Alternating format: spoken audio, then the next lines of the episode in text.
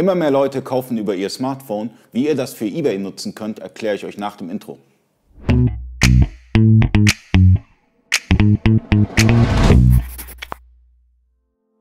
Freunde des E-Commerce, mein Name ist Ali Kasi, ich bin Inhaber der E-Commerce Agentur eBayco. In diesem Video geht es um die mobile Kurzbeschreibung bei eBay.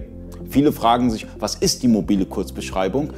Naja, wenn ihr über die eBay-App ja, wenn ihr einfach mal euer Angebot anschaut, seht ihr ganz schnell, ob ihr diese mobile Kurzbeschreibung gesetzt habt.